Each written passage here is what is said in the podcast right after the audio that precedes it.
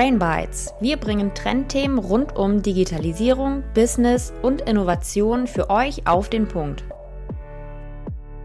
Hi und herzlich willkommen zu einer neuen Folge von Brain Bites. Schön, dass du einschaltest und dir heute die Zeit nimmst für ein knackiges Trendthema. Ich habe tatsächlich mit gleich zwei Brauerfrauen das Vergnügen heute. Und zwar werden sie uns Einblicke in das Thema Femtech geben. Du weißt nicht, was es ist? Kein Problem, deswegen sitzen wir hier. Gemeinsam mit Geraldine Lüdi und Lisa Falco geht es heute um innovative, technologische Lösungen für Frauen. Aber das werden uns die beiden gleich selbst erzählen. Holen wir sie mal direkt dazu. So, hallo Geraldine, hallo Lisa. Ich freue mich total, dass wir heute dieses spannende Trendthema beleuchten. Ich würde gerne mit der kurzen Vorstellung beginnen. Geraldine, magst du mal starten? Ja, sehr gern. Herzlichen Dank, Sophie, für die Einladung. Äh, ich bin Geraldine, ich bin in Biel in der Schweiz aufgewachsen und habe da dann die Schule und mein Gymnasium gemacht und bin danach nach St. Gallen gezogen, ein bisschen in den Osten der Schweiz und habe da mein Wirtschaftsstudium an der Hochschule St. Gallen abgeschlossen. Danach hat es mich in die IT- und Tech-Welt ähm, äh, gezogen und äh, ich war bei, in den letzten fünf Jahren bei der IBM und habe da als Beraterin gearbeitet und nun als Account Managerin in Healthcare and Life Science bei äh, AWS, also bei Amazon Web Services in Zürich. Und äh, was ich da mache, ist äh, Kunden strategisch begleiten, die Cloud-Technologien zu ihren Vorteilen zu nutzen. Nebst meiner Arbeit bei AWS unterrichte ich auch sehr gerne Group Fitness Kurse und äh, habe neulich mein Projekt äh, José lanciert. Ah, sehr cool. Magst du mal was über dein äh, eigenes Projekt erzählen? Ja, sehr gern. Das Projekt José ist aus eigener Erfahrung entstanden. Ich selbst hatte jahrelang äh, mit Unregelmäßigkeiten meines Zykluses zu kämpfen und bin gegen Ende 20 durch eine Phase, in der meine Hormone ähm, im Ungleichgewicht standen. Und ich bin dann ein, zu einem Punkt gekommen, wo ich meinen Körper selbst nicht mehr wirklich verstanden habe. Also ich war buchstäblich aus dem Rhythmus gekommen. Und das hat mich dazu bewegt, viel über, über den weiblichen Körper zu lesen, zu verstehen, vor allem über das Thema Zyklus und Hormone. Und ich war dabei so fasziniert, ähm, was der weibliche Körper eigentlich alles kann und macht. Und gleichzeitig auch empört, dass Frauen wie auch Männer so wenig über, über den weiblichen Körper wissen. Und äh, da habe ich mich dazu entschlossen, ein eigenes Projekt zu starten. Das heißt José. José heißt auf Japanisch Frau und ist vorerst eine digitale Plattform, die zum Ziel hat, wissenschaftlich fundiertes Wissen über den Frauenkörper einfach zu erklären und einem breiten Publikum zugänglich zu machen. Die Zielgruppen von José sind eigentlich alle Menschen, die, die interessiert sind, äh, den weiblichen Körper ein bisschen besser zu verstehen, weil ich bin überzeugt, dass ähm, der weibliche Zyklus die gesamte Bevölkerung angeht. Selbst wenn man keinen Menstruationszyklus hat, ist man höchstwahrscheinlich jemanden nahe, der das tut. Hauptsächlich richtet sich José aber schon erstmals an Frauen. Und äh, ich möchte gern, ich möchte Ihnen gerne aufzeigen, wie faszinierend Ihr eigener Körper ist. Und äh, ich möchte Sie gern, also José soll eine, ein, eine Begleiterin sein während den reproduktiven Jahren, also von der Pubertät bis zur Menopause, um Frauen zu begleiten und Antworten ähm, auf Fragen zu beantworten. Genau. ich finde es äh, toll, genau. dass du dich äh, dem Thema annimmst. Und ich habe ja auch schon mal erzählt, allein in meinem Umfeld kenne ich so viele äh, Frauen, die ähm, da eben genau diese Infos auch brauchen und irgendwie den Zugang zu sich selbst und diese ganzheitliche Sichtweise. Ähm, von daher sehr spannend und perfekt, dass wir deswegen heute über das Thema sprechen. Ähm, kommen wir doch mal zu dir, Lisa. Schön, dass du da bist. Ähm, magst du dich auch noch mal kurz vorstellen? Ja, danke.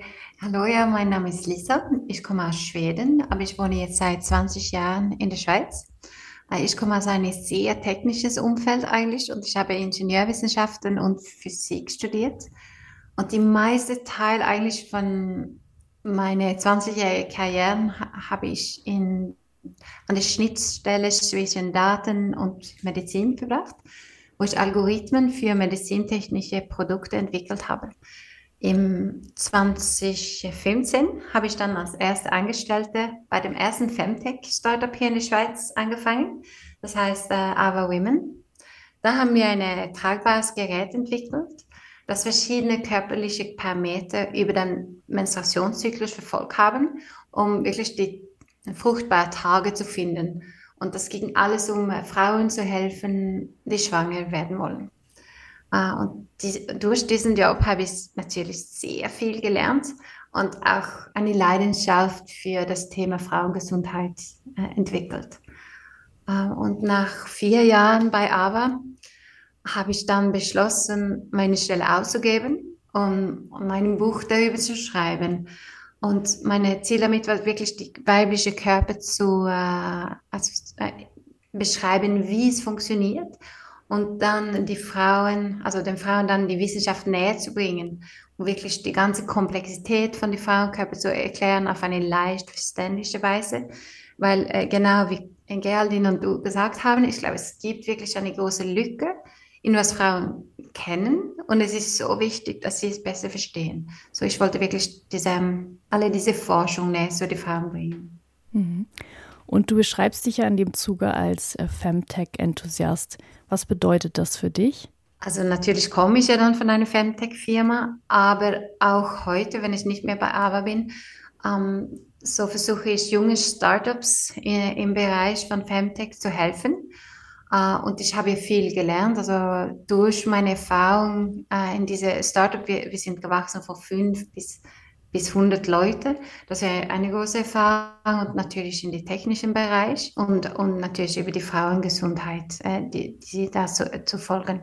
Und ich bin auch im Vorstand eines Startup Accelerator in Schweden die, ähm, die wirklich speziell auf die Unterstützung von Femtech-Startups ausgerichtet ist. Schön, okay. Ähm, jetzt haben wir ja schon äh, öfter über Femtech hier äh, geredet, beziehungsweise ihr habt erzählt, was ihr damit zu tun habt. Aber jetzt müssen wir, glaube ich, unseren ZuhörerInnen nochmal konkret sagen, was ist denn jetzt genau Femtech? Magst du da mal ein paar Worte verlieren, Geraldine? Ja, sehr gern. Ähm, Femtech steht für Female Technology und spricht von Technologien, die die Gesundheit und das Wohlbefinden von Frauen fördert. Umfasst also alles Produkte, Dienstleistungen, Wearables ähm, etc., die die Gesundheit von Frauen verbessern. Und der Begriff Femtech, so wie wir ihn heute äh, benutzen, äh, entstand im Jahr 2016, ist also schon eine Weile her, durch die Dänin Ida Tin. Ida Tin ist eine dänische Schriftstellerin und Unternehmerin und hat in 2016 eine App, eine Menstruationszyklus-App gegründet oder eine Firma gegründet, die diese App gebaut hat. Diese App heißt Clue und Clue ist äh, sehr, sehr ähm, erfolgreich, äh, hat inzwischen, glaube ich, über 10 Millionen aktive Nutzer und ist in über 190 Ländern verfügbar. Und Ida gilt dadurch auch als, als Star in der, in der Femtech Industrie. Wichtig vielleicht noch hier zu nennen ist natürlich, ähm, äh, dass die Gründe ähm, sowohl weiblich als auch männlich sein können äh, für Female or Femtech äh, Produkte und Services. Äh, wir sehen öfters äh, Frauen, ähm, weibliche Gründerinnen, was, was auch sehr schön zu beobachten ist. Ja, schön, dass du nochmal sagst, dass es eben auch nicht nur dann Frauen sein äh, können, sondern ebenso auch Männer. Warum ist denn jetzt äh, Femtech so ein wichtiges Thema, dem auch mehr Aufmerksamkeit geschenkt werden sollte, Lisa? So eigentlich seit sehr, sehr lange hat ähm, Forschung und Technologie wirklich die besonderen Bedürfnisse von Frauen ähm, vernachlässigt.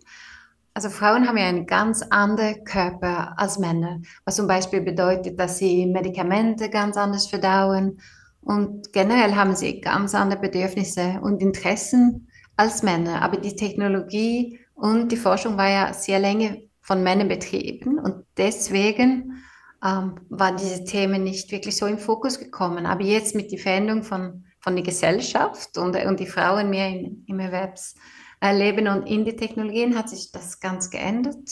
Und ja, jetzt sehen wir diese schöne Entwicklung mit den Femtech-Trenden. Ja, ich finde das auch total interessant, dass jetzt äh, zum Beispiel auch viele Produkte früher gar nicht am weiblichen Körper getestet wurden oder auch gar nicht an Schwangeren, dass alles gar nicht Bestandteil von Forschung war, wenn man sich das überlegt. Das ist eigentlich gar nicht, also kann man gar nicht glauben. In dem ja, Sinne. das ist wirklich krass, ja. ja. Ähm, in welchem Bereich findet man denn jetzt Femtech-Anwendungen? Ihr habt vorhin gesagt, es sind, äh, es kann eine Plattform sein, äh, eine Dienstleistung. Was gibt es da so? Also die viele Anwendungen stehen wirklich in direktem Zusammenhang mit der Gesundheit, zum Beispiel ähm, etwas also tun mit Fruchtbarkeit oder Schwangerschaft oder frauenspezifische Krankheiten. Und es äh, geht oft um das, dass man bringt Informationen zu den Frauen, äh, das wirklich besonders designt ist für seine Bedürfnisse in diesem Moment. Ähm, andere Anwendungen können auch zum Beispiel sein, Frauen zu helfen, die Opfer von häuslicher Gewalt, äh, Gewalt geworden sind oder Produkte für Berufe, die stark von Frauen dominiert sind, zum Beispiel äh, in, die, in die Pflege. Mhm. Hast du mal ein paar ähm, konkrete Beispiele aus der Praxis von erfolgreichen äh, Femtech-Unternehmungen? Also von den Erfolgsreisen ist natürlich aber ein gutes Beispiel. Äh, das, wir haben äh, dort, ich glaube, über 50.000, äh, also zu 50.000 Schwangerschaften geführt. Ähm, ja, zwischen unseren Benutzer, das war ja sehr erfolgreich. Ähm, sonst andere Beispiele, die noch nicht erfolgreich sind, aber wirklich auf dem Kommen sind, ist zwei andere Startups, mit denen ich arbeite. Eine davon ist Adia. Sie, sie wollen Frauen begleiten während der Schwangerschaft und besonders die Frauen, die eine hohe Risiko haben, ähm, hohen Blutdruck haben. Mhm. Und sie wollen für, äh, helfen, die Frauen zu vermeiden, dass es sich entwickelt in eine Schwangerschaft Vergiftung. Und dann eine andere ähm, junge Startup, das ich finde sehr spannend, ist äh, Haplocare. Und sie wollen wirklich Frauen unterstützen nach der Schwangerschaft, auf, äh, so, wenn die Post, äh, Postpartum-Teil, äh, weil dort äh, leiden viele Frauen mit ähm, unter De Depressionen und äh, mit mentalen Problemen. Und das ist eine sehr empfindliche Zeit. Und dort wollen sie wirklich Frauen unterstützen, auch mit guter Information, mit Netzwerk und so weiter. Mhm. Wie ist denn das? Ist jetzt in den letzten Jahren auch ähm, die Nachfrage nach Femtech-Produkten und Lösungen gestiegen? Magst du da mal was zu sagen, Geraldine? Ja, absolut. Äh, der Femtech-Sektor hat sich wirklich zu einem robusten Ökosystem entwickelt und der wächst schnell mit einem beeindruckenden Potenzial. Ähm, seit 2016, äh, also seit wir wirklich den Begriff Femtech nutzen, sind ca. 100 Firmen pro Jahr gegründet worden, davon die Mehrheit in den USA, gefolgt von England, Israel und Indien.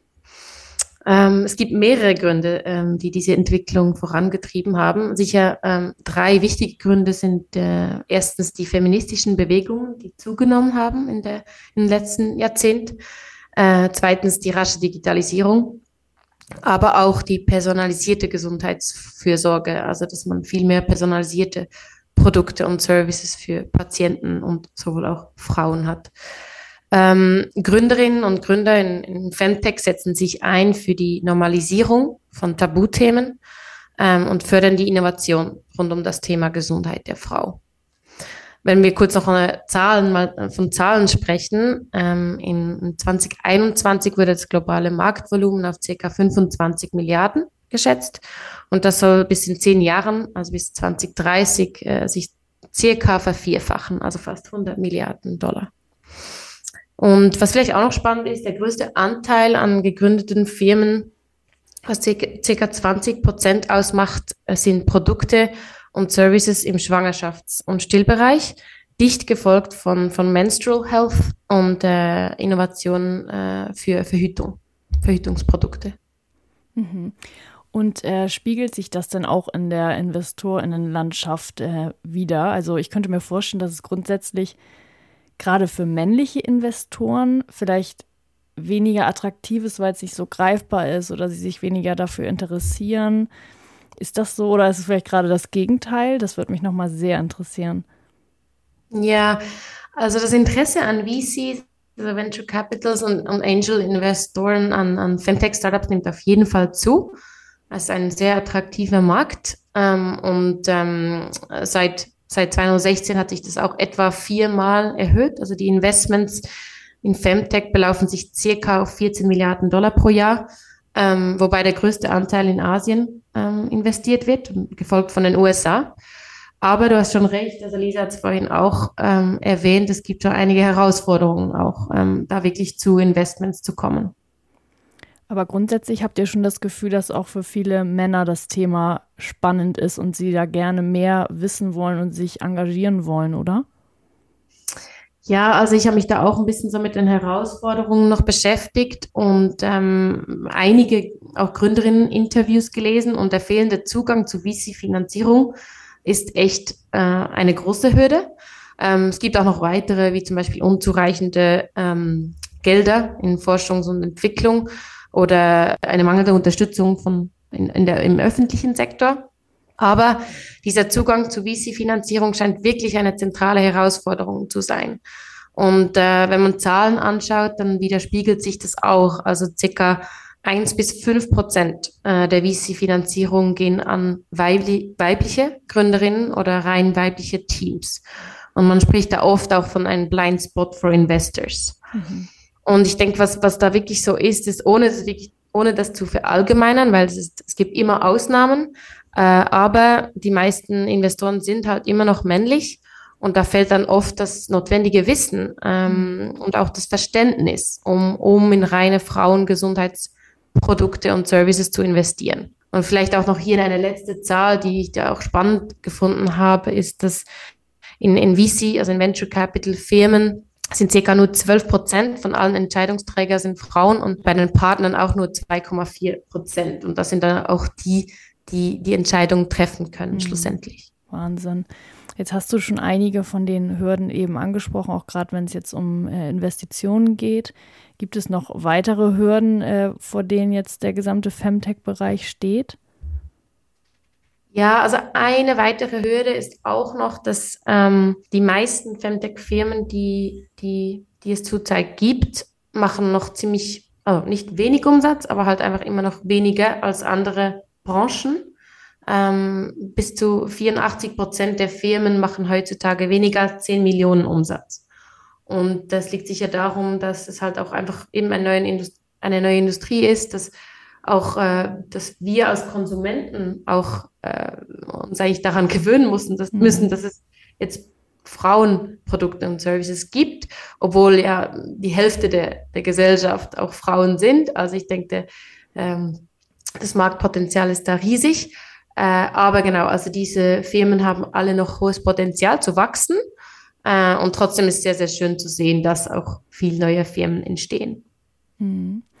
Wie ist denn der Status quo hier in der Schweiz? Ich habe gelesen, dass es hier schon viele Technologiefirmen gibt, die sich auch auf die Frauengesundheit eben konzentrieren.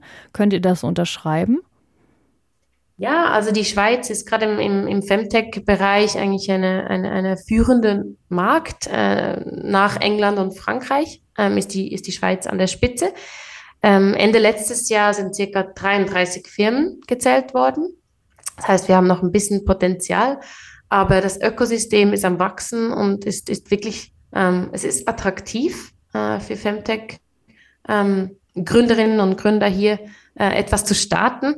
Ich habe selbst, selbst auch zu tun gehabt mit einigen Plattformen und Hubs. Ähm, ich kann vielleicht mal zwei nennen. Also es gibt an der EPFL, die haben einen Innovationspark äh, und das heißt äh, äh, Tech for Eva. Das ist ein Accelerator für Startups in Femtech. Und dann gibt es auch das Femtechnology Summit von der ETH, das jedes Jahr äh, Experten äh, an einen Tisch bringt. Also es ist eigentlich wirklich schön zu sehen, dass wir da auch einige Initiativen haben, auch wenn es natürlich noch mehr geben könnte. Mhm. Und vielleicht als letztes noch, ähm, also die Schweiz gehört auch zu den führenden Ländern im Thema Longevity, also alle Produkte und Services für Langlebigkeit im Thema oder im, im Bereich Femtech äh, sind hier führend. Ähm, nebst, nebst den USA und Kanada. Okay. So, ihr beiden, dann wollen wir noch mal einen Blick in die Glaskugel werfen. Ähm, was meinst du, Lisa? Wie wird sich der Femtech-Bereich in den nächsten Jahren noch weiterentwickeln? Also dieser Bereich boomt ja wirklich äh, zurzeit und ich glaube, wir werden nur mehr und mehr Produkte auf dem Markt äh, sehen und mehr interessante Anwendungen natürlich in alle Bereiche innerhalb von der Femtech. Und die Hoffnung ist ja natürlich, dass in Zukunft wird es so weit verbreitet, dass es nicht mehr als eine Nischenmarkt äh, betrachtet wird. Weil das ist ja eigentlich, ja, wie Geraldine schon äh, ernannt hat, also es ist natürlich absurd, dass eine, eine Markt, der, der 50 Prozent der Bevölkerung mhm. auch heute als eine Nischmarkt betrachtet ist. Ja.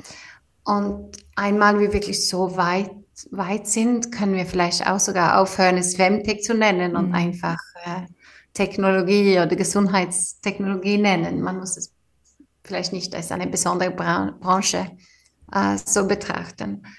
Aber das hat ja viel Sinn gemacht bis jetzt, das Femtech zu nennen, weil, weil das macht das viele Initiative, kann man machen als Gruppe von vielen verschiedenen Firmen. Aber einmal wir wirklich äh, unsere, äh, also die berechtigte Teil von dem Markt haben, dann können wir auch vielleicht diese ja. Begriffe auf die Seite legen. Ja. Ja, es hat sicherlich dadurch auch äh, für Bewusstsein gesorgt, aber langfristig äh, wäre es natürlich der Anspruch, genau wie jetzt zum Beispiel eine Frauenquote, wo man sich sagt, ja, warum muss es jetzt diese Quote sein, extra für Frauen? Da wollen wir eigentlich auch gar nicht hin, dass wir sowas überhaupt brauchen. Das ist jetzt hier eigentlich genau dasselbe vom Prinzip her. Aber wie ist denn das, ähm, die aktuelle Situation, wenn man jetzt so denkt an allgemeine Förderung von Frauen oder auch Diversity-Bewegungen? Kann man sagen, dass das ähm, eben Bewegungen sind, die auch Femtech allgemein begünstigen? Ja, auf jeden Fall. Also ich stimme auch Lisa hierzu mit dem Begriff. Ähm, ich denke, der wird vielleicht später mal verschwinden, aber im, im, im Moment ist wirklich das Momentum so gut. Also äh, Themen rund um die Frau und ihre Gesundheit waren noch nie so ein Zeichen der Gesellschaft. Ich, ich erhalte auch sehr viele gute Rückmeldungen für die, äh, für die Idee von José. Und das Schöne ist ja, es geht jede Frau etwas an, oder? Also es sind, es sind einfach Themen, die alle von uns angehen und jede von uns hat auf jeden Fall schon etwas erlebt. Und das ist auch so das Schöne, mhm. wenn man in diesem Bereich aktiv ist. Und ähm, ja, ich bin überzeugt, gemeinsam können wir da sehr viel erreichen und, und umsetzen. Ähm, wir starten jetzt mal mit José und, und Lisa äh, mit dem Buch das mich auch sehr inspiriert hat. Und äh, wir freuen uns natürlich auch sehr, wenn wir da einige Followerinnen noch gewinnen können. Wir sind jetzt auch aktiv auf Instagram und äh, ja, auch sehr offen für Feedback. Also ich denke, es ist sehr, sehr wichtig, dass wir das eben auch nicht als Tabuthema sehen und dass wir da uns gegenseitig unterstützen und dann wirklich auch einfach darüber reden. Und das ist ein, ein, ein sehr normales Thema ist, über, über die Gesundheit der Frau zu reden. Genau, das ganze Thema lebt ja auch von dem Austausch, ne? von den individuellen Erfahrungen, die jemand macht und die er dann weiterträgt. Von daher ähm, fände ich es auch toll, wenn ähm, da euer Projekt noch mehr Anklang findet und ihr dadurch auch noch mehr Meinung sammeln könnt. Ja, genau. Sehr schön. Wir sind jetzt tatsächlich auch schon am Ende der Folge anbelangt. Ähm, ich freue mich total, dass wir das äh, besprochen haben, weil ich glaube, dass viele irgendwie unter Femtech erstmal noch nicht so viel ähm, verstehen oder sich keinen Begriff davon machen konnten. Und ihr habt sehr schön und anschaulich erklärt, was dahinter steckt und seid ja auch selbst äh, aktiv. Also ich freue mich, wenn ähm, die Zuhörenden mal vielleicht in euer Buch reinschauen oder sich mal äh, mit José auseinandersetzen. Und an dieser Stelle möchte ich euch nochmal ganz herzlich Danke sagen für eure Zeit und dass ihr uns hier in dieses Thema mitgenommen habt. Danke, Sophie. Dankeschön. Super, dann bis zum nächsten Mal. Ciao. Ciao. Tschüss.